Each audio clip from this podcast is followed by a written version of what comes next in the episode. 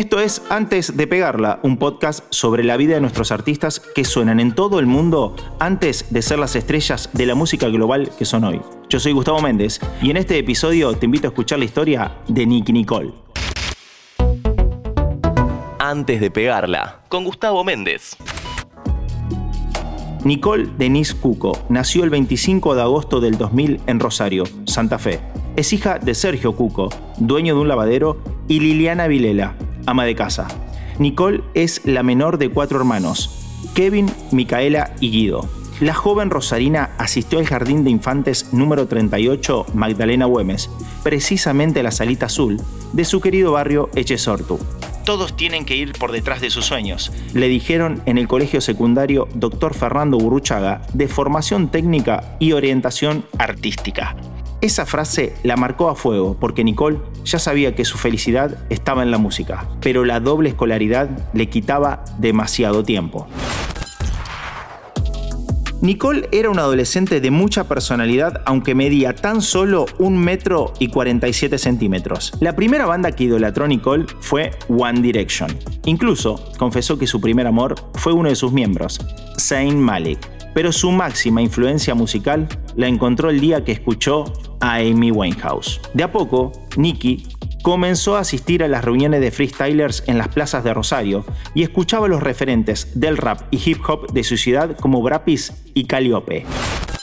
¿Por qué Nicole Denise Cuco decidió llamarse Nicky Nicole? Instagram, cuando yo empecé, no me dejaba ponerme eh, Nicole Denise, que es mi segundo nombre, y yo intentaba, intentaba, intentaba, entonces me puse Nicky, que así me decían, Nicole. Y me acuerdo que me puse el 18 porque yo sentía que a los 18 algo iba a pasar en mi vida que lo iba a cambiar todo. Y a los 18 yo saqué, empecé a hacer música. Fue muy loco como todo sucedió. Ley de atracción, visión y deseo.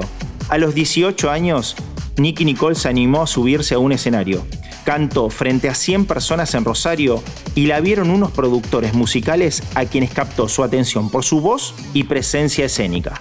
Paralelamente, Nicky Nicole abrió su canal de YouTube que contaba con 20 suscriptores. Exactamente 12 meses después de crear su cuenta, su vida cambió.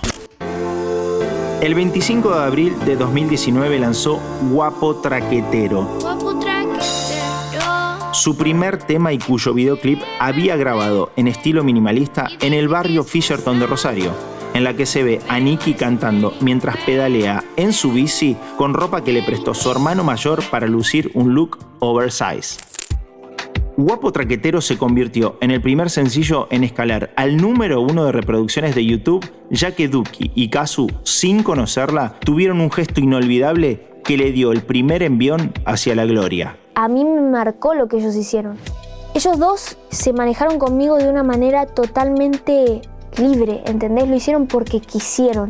Confiaron en mí cuando yo podía haberla recagado. O sea, yo podría haber cagado todo el show. El Duco me hizo parte de todo lo que era él, me contactó con su productora, que es con la que hoy en día estoy. Poco tiempo después de Guapo Traquetero, Nicky Nicole recibió en su Instagram un mensaje de Bizarrap para hacer la Bizarrap Music Session número 13. Ahí nació una amistad genuina entre la cantante y el productor. Grabamos la session sin sacarlo todavía. O sea, vos Fuimos a que- comer al McDonald's, todo súper tranca, nadie nada. Y mi manager nos dice, che, miren que cuando saquen la session no van a poder ni pisar nada, ni un McDonald's, no sé qué. Y nosotros jajaja, jajaja, jajaja.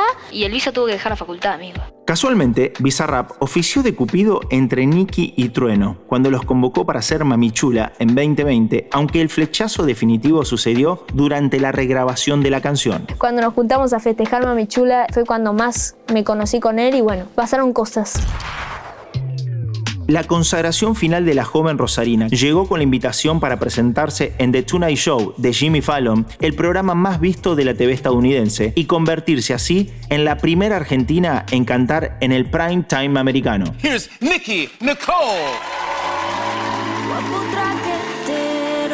La adolescente admiradora de Amy Winehouse cumplió su sueño. Es una de las artistas femeninas más importantes de la música urbana internacional. Sus temas rápidamente son hits y el resto es historia conocida.